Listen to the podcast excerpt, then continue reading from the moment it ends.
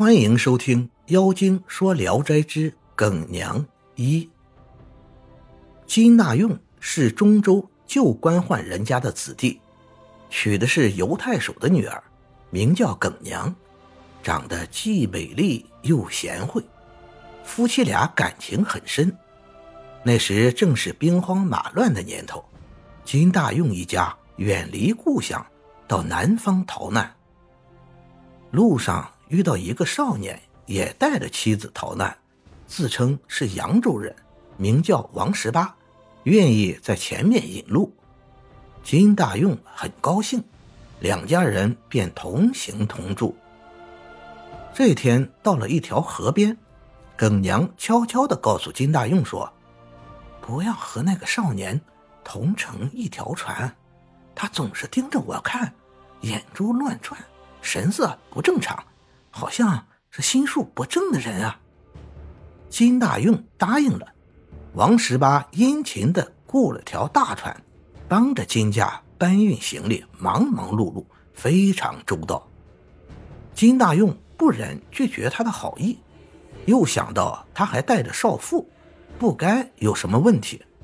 少妇与耿娘住在一起，看上去也很温顺和气。王十八。坐在船头上，同船家亲近的说着话，好像是早就认识的亲朋好友。不多时，太阳落山了，辽阔的水面一望无际，分不清东西南北。金大用看到四周荒凉险恶，心中很是疑惑奇怪。船行了一会儿，月亮升起来了，只见到处是芦苇。船停下后。王十八邀金大用父子到船头望望风景，趁机将金大用挤下水去。金大用的父亲看见，刚要呼喊，船家用镐一下把他打落水中。金母听到声音出来查看，又被打下船去。王十八这才喊救人。刚才金母出来时，耿娘在后边已经察觉到刚才发生的事。听到一家人都掉进了河里，也不惊慌，只是哭着说：“哎呀，公婆都被淹死了，我到哪里去呢？”王十八进来劝他：“娘子不要忧虑，请跟我一起到南京去吧。我家有房子有地，很是富裕，保你吃穿不愁。”耿娘止住泪说：“要是能这样。”我也就满足了。王十八非常欢喜，一路殷勤的伺候耿娘。到了晚上，王十八拉住耿娘求欢，耿娘假托来了月事，王十八就到少妇那里睡了。天将初更，只听王十八夫妇吵了起来，也不知什么原因，只听到那女的说：“你去办这种事。”就不怕雷霆劈碎你的头吗？王十八就打那女人，女的喊了起来：“死了算了，实在不愿意给杀人贼当老婆。”王十八吼叫着把女人拖出船舱，只听到咕咚一声，接着就听到喊叫：“夫人落水了。”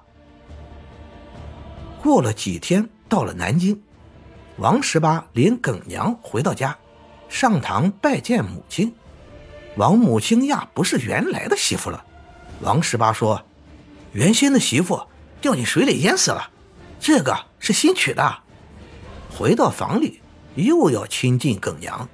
耿娘笑着说：“三十多岁的男人了，还不懂这人情世事的吗？普通人家成亲，还得喝一杯薄酒呢。你家中这么富裕。”当然更不难办到了。如没有几分酒意，草草行事，成什么样子吗？王十八很高兴，直办了酒席，两人对坐饮酒。耿娘拿着酒壶，殷勤的劝酒。王十八慢慢有些醉了，推辞不喝了。耿娘换了大碗，没笑着强要他喝。王十八不忍拒绝，又喝了下去。不禁酣然大醉，脱了衣服睡到床上，催促耿娘快睡。耿娘撤了灯烛，借口小姐走出房门，拿了把刀进来，摸黑来到床前，伸手摸了摸王十八的脖子，王十八还抓着耿娘的胳膊，说着亲热的话。耿娘用力一刀砍下去，没把他砍死。王十八叫着要爬起来，耿娘又砍了一刀，王十八这才死了。王母好像听到响声，过来问出了什么事。耿娘也把他杀死了。王十八的弟弟王十九发觉了，耿娘知道不免一死，立即挥刀自杀，可刀刃卷了，砍不进去。他便打开门跑了出去。等王十九追出来，他已经跳进池塘里了。十九急忙呼告邻居，把耿娘捞上来，见已经死了，但面色端庄艳丽，依然如同活着时一样。大伙一同检验了王十八的尸首，看见窗上有一封信，打开一看，原来是耿娘写的。